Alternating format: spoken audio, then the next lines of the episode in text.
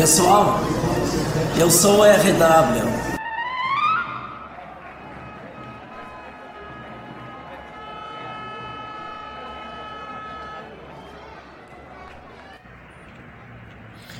Nesta semana, a partir de domingo de noite, eu abandonei por três dias uh, o consumo da imprensa vermelha isenta por causa da proximidade do Inter com o São Paulo no Campeonato Brasileiro. Eu não às vezes eu tenho que dar folga pro meu fígado, pro meu estômago do bombardeio e vista eufórico que eles fazem quando o Inter está próximo de um líder de campeonato ou, na, ou em alguma decisão de Copa, como foi o ano passado na Copa do Brasil contra o Atlético do Paraná.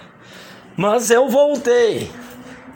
Eu voltei ontem e fiquei perplexa ao ler as notícias do, da quarta lesão de menisco, uh, menisco de ligamento cruzado, uma lesão que não é tão comum.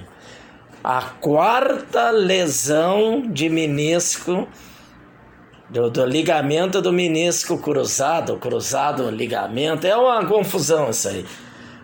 A Ive se tornou especialista em joelho já disse que essas lesões são fortuitas e que não tem nada a ver com a preparação física. Ora, eu botei no blog hoje como amplo material como a IVE trata, trata as lesões do Grêmio. Agora, este cachorro vermelho que a IVE está passando que as lesões não têm nada a ver com o preparo físico, com a preparação física. Calma, calma, eu não estou dizendo que tem, eu não sou especialista em, em preparação física. E dizer que lesão de joelho não tem nada a ver com preparação física, ora, por favor, né? Teve um preparador físico famoso no Brasil aqui, que já faleceu, não vou dizer o nome dele, porque questão de respeito com a família, tudo, ele não pode se defender e fica ruim falar sobre uma pessoa que não está mais aqui. Mas teve um preparador físico brasileiro que era famoso que os jogadores todos rebentavam o menisco. Isso é público e notório. Nos anos 70 e 80.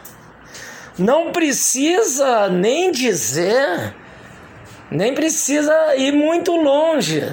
Se vê na literatura brasileira jogadores que tiveram seus joelhos rebentados não por traumatismo por má preparação física.